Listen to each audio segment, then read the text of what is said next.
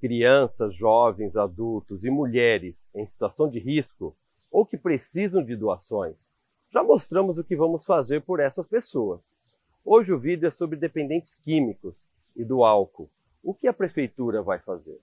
Vamos criar programas e ações de saúde para dar suporte no tratamento e depois ajudar na reinserção social, seja na família ou no mercado de trabalho.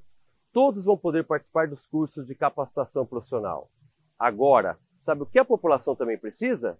De alguém que ouça os seus problemas, de alguém que traga eficiência. Tema de amanhã, família. Olha, as pessoas que acham que não dá para fazer, tem que dar lugar para as pessoas que sabem como fazer.